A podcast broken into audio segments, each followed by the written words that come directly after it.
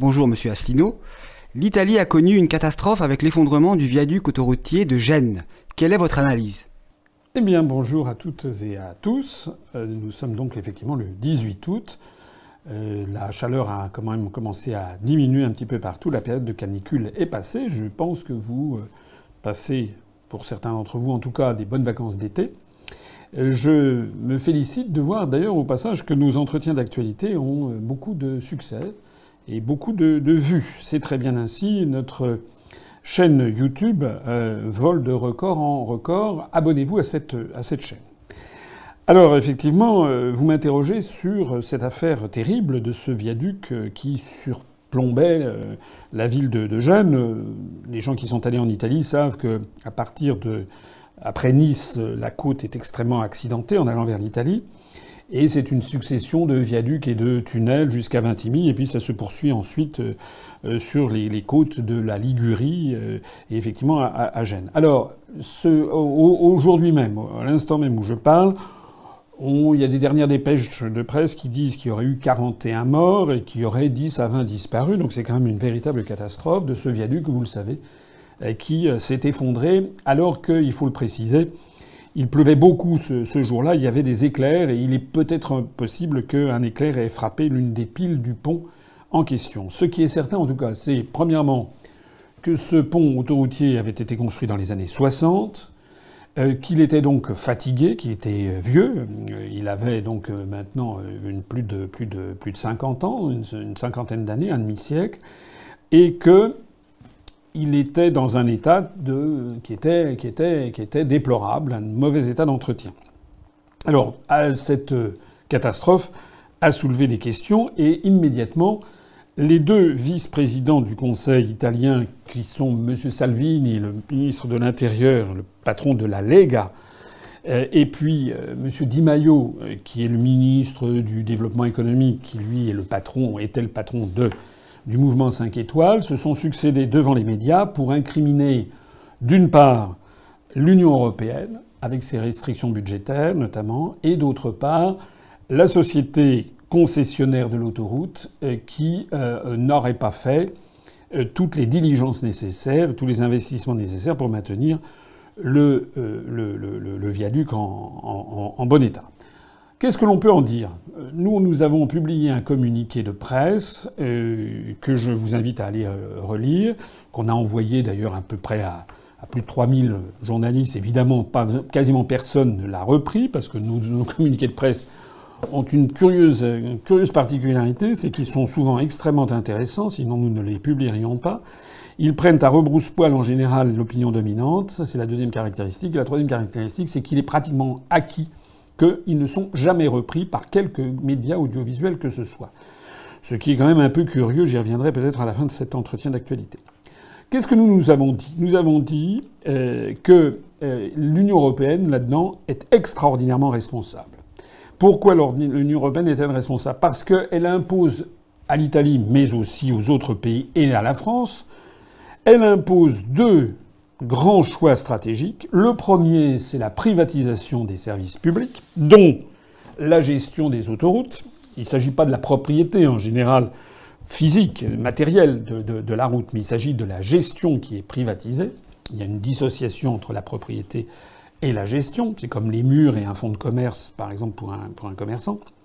Donc la gestion, les, orientations européennes, notamment dans le cadre des grandes orientations des politiques économiques, l'article 121 du traité sur le fonctionnement de l'Union européenne, l'idéologie qui suinte de tous les traités, de toutes les décisions de la Commission, visent à privatiser au maximum la gestion de toutes ces affaires. Ça, c'est le premier point. Et le deuxième point, c'est que l'appartenance à l'euro contraint les pays membres de l'euro, de la zone euro, à une politique, vous le savez très bien, de, euh, de restrictions budgétaires absolument permanentes. Alors, euh, alors, en Italie, il y a une polémique qui s'est nouée pour savoir s'il y avait peut-être eu des malfaçons particulières qui avaient été faites, et où il y a des gens qui aussitôt pointent du doigt la mafia, puisque la mafia italienne, d'ailleurs il y a plusieurs mafias, il y a la mafia d'origine sicilienne, la vraie mafia, il y a la Ndrangheta qui est d'origine calabraise, il y a d'autres mafias. On pourrait dire d'ailleurs de façon plus imagée qu'en règle générale, le, BTP, les entreprises de bâtiments travaux publics, ne sont pas réputées pour être des couvents de bonnes sœurs et que, à travers le monde entier, en général, il y a souvent des soupçons de prévarication, euh, de chantage, de détournement de fonds publics, euh, de corruption qui entourent les grands travaux, travaux routiers, autoroutiers et les entreprises de BTP. Alors, Laissons cette polémique en Italie, mais nous, ce qu'il faut en voir, c'est quelles sont les conséquences en France. Mais nous, nous sommes victimes de ces deux grandes orientations de l'Europe. La première, c'est la privatisation, en effet, euh, des, euh, des services autoroutiers. Je rappelle que M. Dominique de Villepin, ce n'est pas la meilleure chose qu'il ait faite lorsqu'il était Premier ministre, avait privatisé donc la gestion d'un certain nombre d'autoroutes françaises. Je crois qu'il avait récupéré quelque chose comme 20 milliards d'euros. Je signale que ces contrats qui ont été passés à l'époque se révèlent léonins, c'est-à-dire très très favorables à une des deux parties et naturellement pas à l'État mais aux concessionnaires. En réalité, on a donné, on a vendu pour une bouchée de pain des, euh, des gestions d'autoroutes qui rapportent énormément d'argent, notamment à Vinci, mais aussi euh, à l'entreprise Atlantia qui est justement bénéficiaire, qui a racheté la SANEF qui était la Société des autoroutes du nord-est de la France. Or, ce groupe Atlantia, c'est justement celui euh, qui possédait la société autostradale qui euh, était euh, la gestionnaire du viaduc de Gênes. Alors, on a privatisé la gestion de ces autoroutes, c'est-à-dire qu'on a c'est le patrimoine des Français, ce sont les Français, ce sont les contribuables français depuis des décennies qui ont construit le réseau autoroutier français à partir des années 50-60 avec un très gros effort qui a été fait dans les années 70-80. On a d'ailleurs un des plus beaux réseaux autoroutiers du monde, je n'hésite pas à le dire. Euh, et ceci a été privatisé pour qu'en fait on donne ça à des sociétés privées qui euh, naturellement ont des contrats, signent un contrat avec l'État, des contrats de gestion où ils s'engagent à faire des investissements nécessaires, ce qu'ils font. On peut dire que globalement ils le font, mais pas toujours. Et parfois, ils se laissent tirer, tirer l'oreille parce qu'ils refusent de faire tous les travaux auxquels ils s'étaient engagés. Naturellement, une société privée a pour objectif numéro un d'apporter du, profit à ses actionnaires. Et donc, naturellement, les entreprises ont tendance, les gestionnaires des autoroutes ont tendance à augmenter continuellement les péages autoroutiers en faisant valoir, oui, mais c'était, vous, l'État ne connaissait pas ses coûts. Enfin, c'est toujours la même chose. Hein. Pratiquement à chaque fois qu'il y a une privatisation, on explique aux Français dans un premier temps, l'État ne sait pas quoi faire, ne sait pas bien faire, on va donner ça au privé. Puis une fois que c'est donné au privé, au bout d'un an ou deux, le privé dit, oulala, là là, c'était beaucoup, vous ne connaissiez pas vos coûts, il faut absolument euh, renchérir les, les services. On a donc eu une flambée en France des péages routiers, enfin des péages autoroutiers et puis euh, une augmentation considérable des versements euh, aux actionnaires. Les gens de chez Vinci se frottent les mains de la bonne affaire. Ça n'est pas normal, c'est une espèce de raquette qui est effectuée. J'en profite d'ailleurs au passage pour signaler que le propriétaire de Vinci, ce sont les actionnaires, et parmi les actionnaires, vous avez des grands fonds de pension, notamment des fonds de pension américains comme dans Bouygues, et qui ont mis la, main. C'est-à-dire que lorsque vous payez, lorsque vous passez un péage autoroutier, lorsque vous donnez de l'argent, il y a une petite partie au bout du compte qui va terminer euh, chez des retraités de Californie, par exemple, qui vont, qui vont bénéficier de votre péage. Nous, nous sommes contre. Nous avons dit qu'il fallait renouer avec la grande tradition des services publics à la française. Et dans le programme présidentiel que j'avais présenté l'année dernière, il y avait notamment la renationalisation de toutes les autoroutes françaises, de toute la gestion des autoroutes. Alors il se trouve, c'est vraiment un hasard, que nous avions, à l'occasion de cet été, lancé une campagne d'affichage qui est en cours. Et je remercie ici tous nos adhérents militants qui vont coller des affiches. Je suis moi-même allé en coller d'ailleurs dans le Val-de-Marne et en Seine-Saint-Denis récemment. Pour aller coller ces affiches, c'est une campagne thématique sur la récupération des autoroutes françaises qui nous permettrait de récupérer certainement au bas mot 2 milliards d'euros par an pour que ce soit l'État qui s'occupe de ça. Ça n'est pas une société privée qui doit s'occuper des grandes infrastructures d'un pays. Parce que ces grandes infrastructures, que ce soit l'électricité, le gaz, les chemins de fer, les autoroutes, etc., ou bien les hôpitaux, ou bien les écoles, tout ceci, ce sont des investissements très lourds, ce sont des investissements qui doivent échapper à la loi de la rentabilité immédiate Sinon, on risque d'avoir des dysfonctionnements majeurs. Voilà. C'est le cas avec cette affaire autoroutière. Et puis il y a un deuxième élément en quoi l'Europe est, responsable, c'est qu'elle impose des restrictions budgétaires. Alors les restrictions budgétaires, elles ne vont pas concerner les, portions du, réseau routier qui a été concédé à des sociétés privées, mais elles concernent les restrictions budgétaires, elles concernent le réseau routier qui n'a pas été concédé.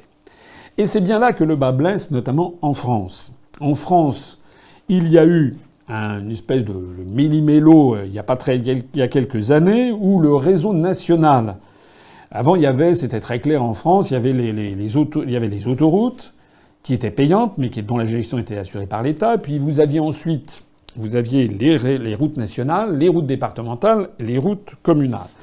Alors ce système existe toujours, sauf que les routes nationales, il y en a beaucoup qui ont été déclassifiées, qui ont été confiées aux départements. D'ailleurs, on n'y comprend plus rien parce que certaines autoroutes, certaines routes nationales qui sont encore indiquées en rouge sur, les, cartes Michelin maintenant sont devenues des routes départementales, etc., etc. Pourquoi la puissance publique a-t-elle fait ça? Ben, C'est une espèce de mistigris pour essayer de refiler aux autres des investissements publics que la puissance publique ne veut pas faire. Ce qui pose des problèmes très importants, puisque le réseau routier national non concédé ne bénéficie plus maintenant des investissements nécessaires pour l'entretien des infrastructures existantes. Alors il se trouve, il se trouve que je connais particulièrement bien ce sujet puisque c'est la dernière mission que j'ai faite à l'inspection générale des finances avant de me partir en disponibilité euh, pour la campagne présidentielle de l'année dernière et je ne suis toujours pas euh, revenu à l'inspection générale. Donc il se trouve que j'ai participé avec des collègues de l'inspection du ministère de l'écologie, de l'environnement durable, etc. et de l'équipement. J'ai participé à une mission.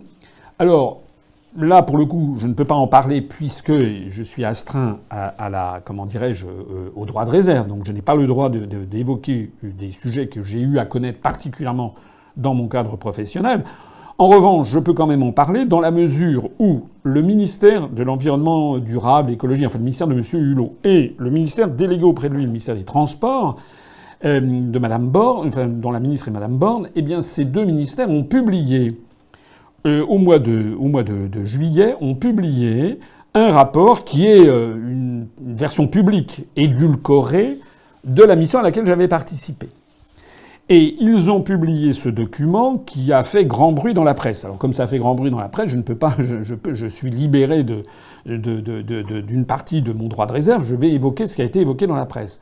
Il a été montré dans la presse que le réseau routier national non concédé, c'est-à-dire le réseau routier qui appartient à l'État et dont la gestion est toujours gérée par l'État, est toujours effectuée par l'État, ce réseau routier national non concédé présente maintenant des déficits d'entretien de plus en plus graves.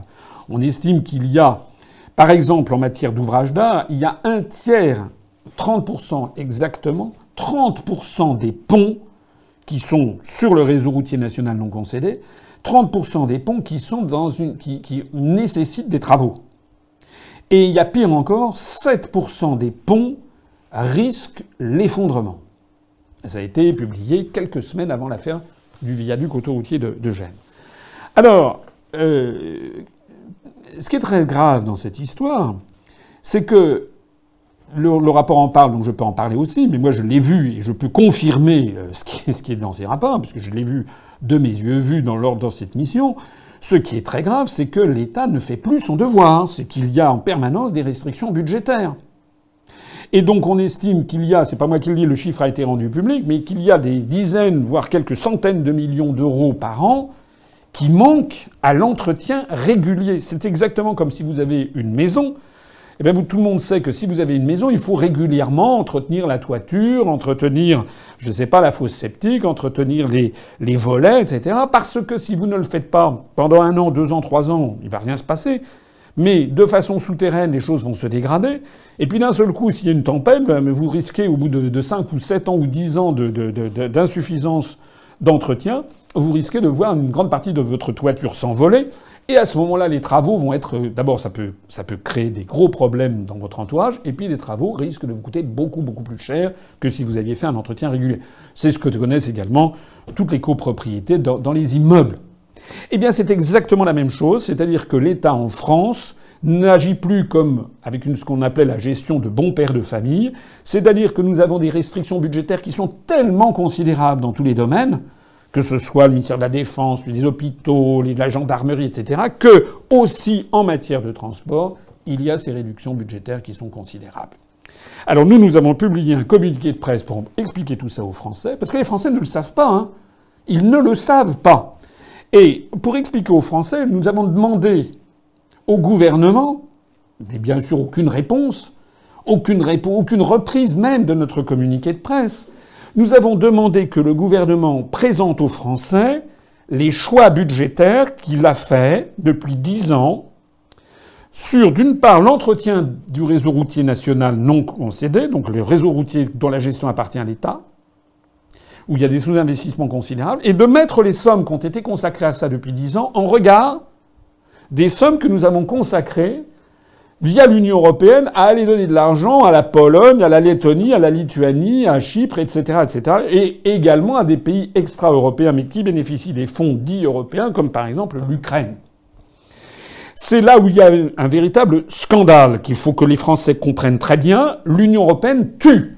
Elle tue parce qu'elle nous met dans la position de devoir faire des restrictions budgétaires sur des, ponts qui risquent de s'effondrer bientôt avec des morts. Et au même moment, nous avons donné, par exemple, à l'Ukraine, qui n'est même pas membre de l'Union européenne, nous avons donné, rappelez-vous, c'était début 2017, je crois, Monsieur Jean-Claude Juncker, le, pochetron qui est à la tête de la Commission européenne, avait décidé de sa propre initiative de verser 1 milliard 500 millions d'euros à l'Ukraine. Parce qu'il a eu un coup de fil de Washington.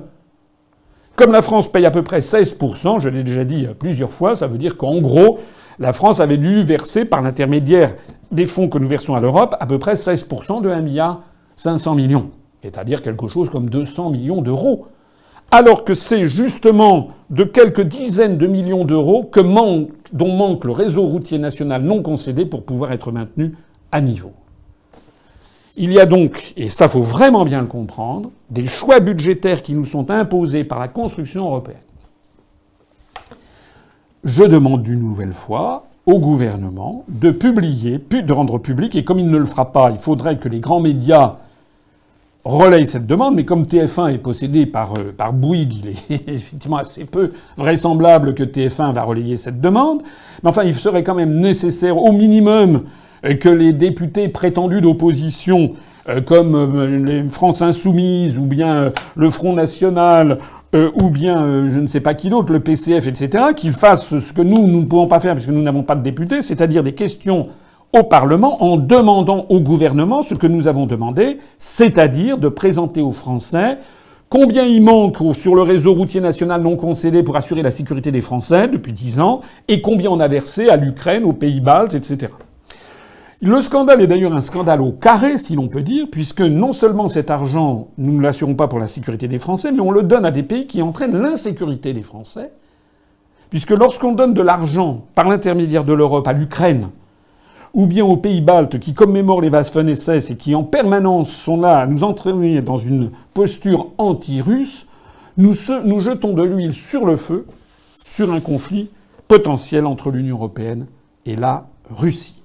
C'est tout à fait évidemment anormal.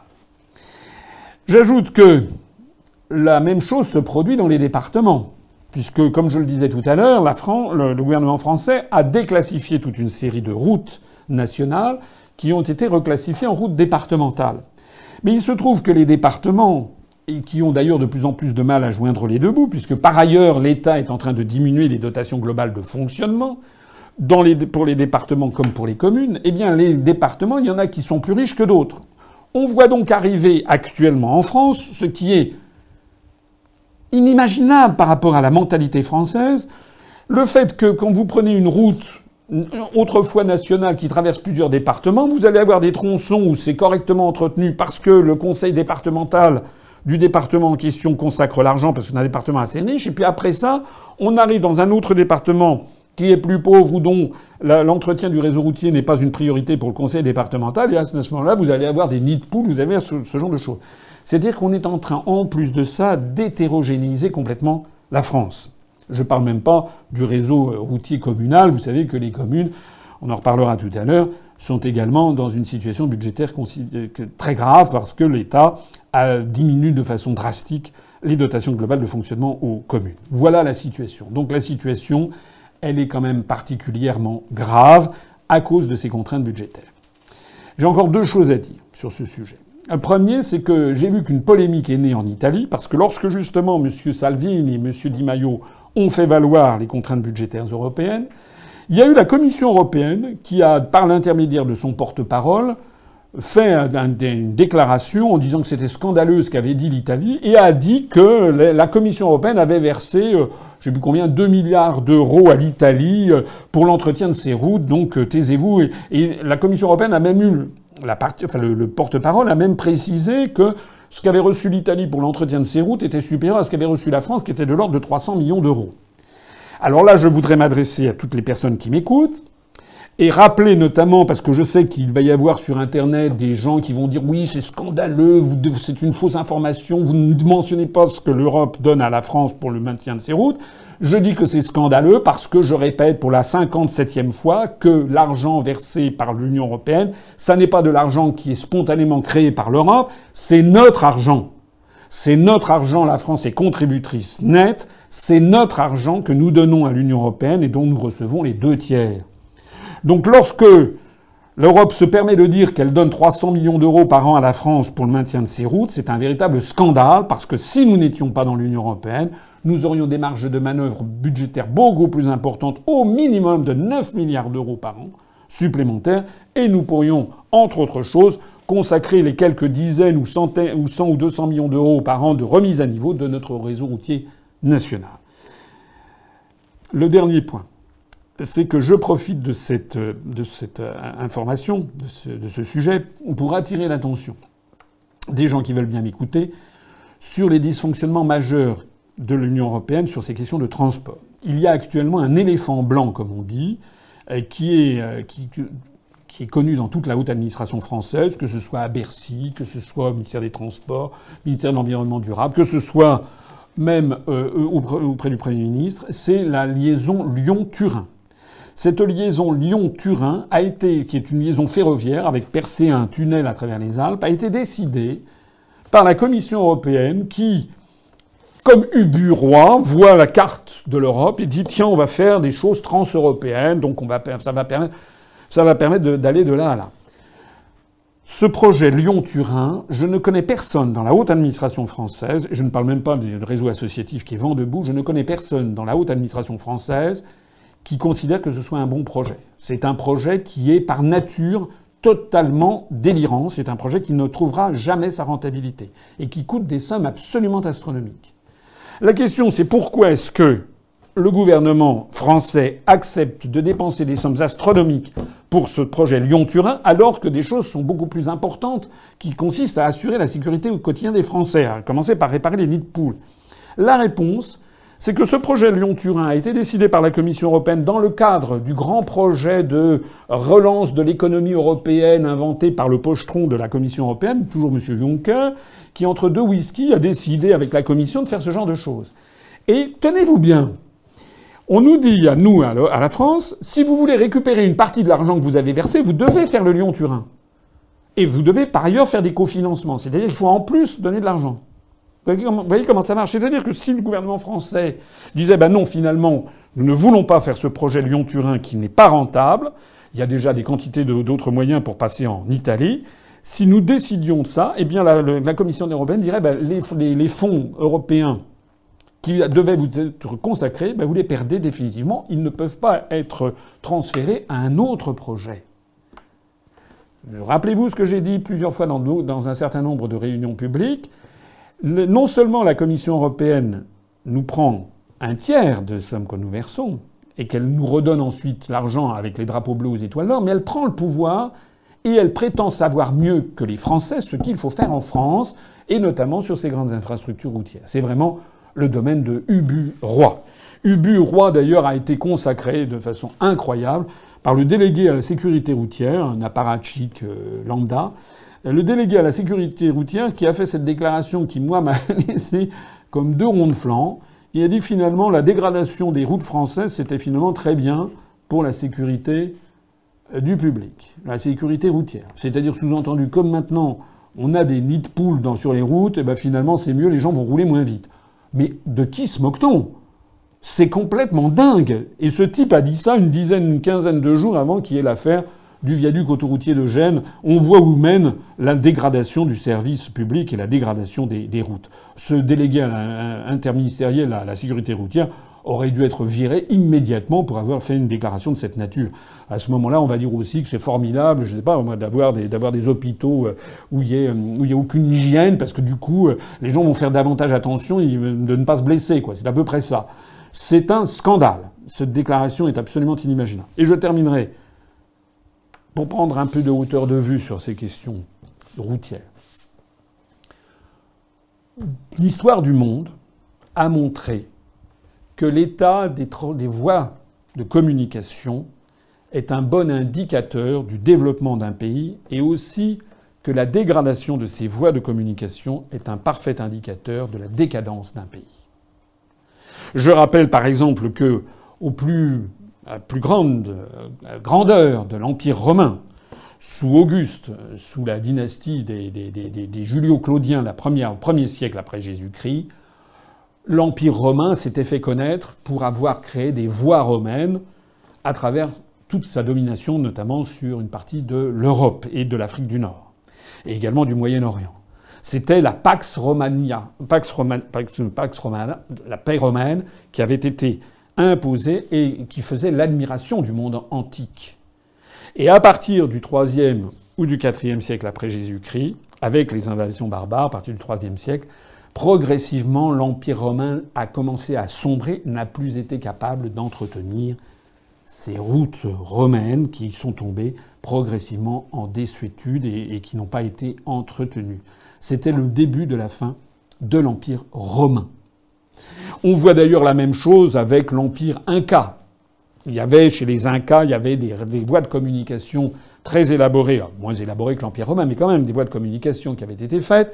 Eh bien là aussi, lorsque Pizarro, qui est un des conquistadors venus d'Estrémadure, au XVIe siècle vient démolir l'Empire Inca, eh bien déjà le réseau routier était déjà en, voie de, délabrement général.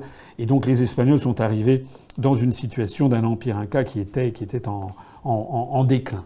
Eh bien malheureusement, malheureusement, on constate que les États-Unis d'Amérique, par exemple, montrent aussi le même phénomène.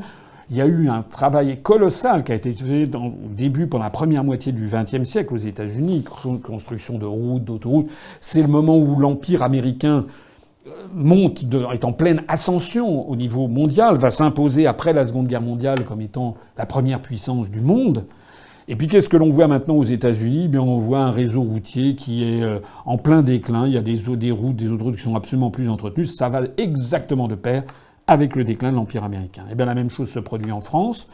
Je rappelle qu'en France, nous avons un réseau routier qui s'est développé au XVIIIe siècle, et tout particulièrement sous Louis XV. Je tape suffisamment sur le roi Louis XV qui a, commis des, erreurs géopolitiques énormes. Hein. Je vous renvoie à ma conférence sur l'histoire de France. Euh, je tape suffisamment sur Louis XV pour, là pour le coup, pour une fois, rendre hommage à sa sagacité et aux gens qui l'entouraient. C'est-à-dire que c'est sous Louis XV qu'il y a eu le développement beaucoup de, beaucoup de routes, de routes pavées notamment. C'est là où on a, à partir de Louis XV, qu'on a planté aussi des, platanes. C'était pour permettre aux voyageurs en, calèche ou en diligence d'être protégés des ardeurs du soleil quand il faisait, quand il faisait chaud. C'est de là que vient qu'un certain nombre de nos routes nationales étaient bordées de platanes. Et, nous avons eu évidemment euh, le développement de ces routes euh, qui s'est développé ensuite au XIXe siècle, euh, en particulier des routes puis du chemin de fer sous Napoléon III et sous la Troisième République. Eh bien, on constate que la France, à l'évidence, est en décadence puisque le réseau routier est de moins en moins bien entretenu, les voies ferrées sont de plus en plus fermées. C'est un indicateur absolument irréfutable du fait que la France est actuellement en déclin. Je rappelle, je l'ai rappelé tout à l'heure, je le signale, le grand réseau routier et autoroutier français a été construit en France sous les Trente Glorieuses. C'est la raison pour laquelle toutes ces affaires ne doivent pas être traitées comme simplement une anecdote ou un fait divers. Derrière cette affaire de l'effondrement du viaduc autoroutier de Gênes, c'est en fait l'effondrement général ben, Des pays européens. Et si vous me permettez, ça sera le point, final. Je considère que ce viaduc autoroutier de Gênes qui s'effondre, c'est un petit peu comme l'affaire du, Costa Concordia. Vous vous rappelez ce paquebot qui s'appelait Europa, qui s'était fond, qui s'était, qui s'était fracassé sur des rochers. C'était symbolique. Et là, la symbolique qui se cache derrière le viaduc autoroutier de Gênes, qui se cache derrière le fait qu'il y a 7% des ponts du réseau routier national français non concédés qui risquent de s'effondrer, ben, tout ça, ça fait penser à quoi? Ça me fait penser à l'affaire de l'explosion de la centrale nucléaire de Tchernobyl en 1986, qui était le symptôme, le syndrome de l'effondrement en cours de l'Empire soviétique, d'une société malade de l'idéologie, malade du dogmatisme qui était en train de s'effondrer. Ben, c'est exactement ce que nous vivons en ce moment. Retrouvez nos analyses, nos propositions, adhérez ou faites un don sur upr.fr. Retrouvez-nous aussi sur Facebook pour partager des idées et participer au direct. Twitter pour suivre les réactions de François Asselineau au jour le jour. YouTube pour ne rater aucune de nos vidéos. Pour nous aider à rétablir la démocratie, poussez-nous, abonnez-vous, partagez.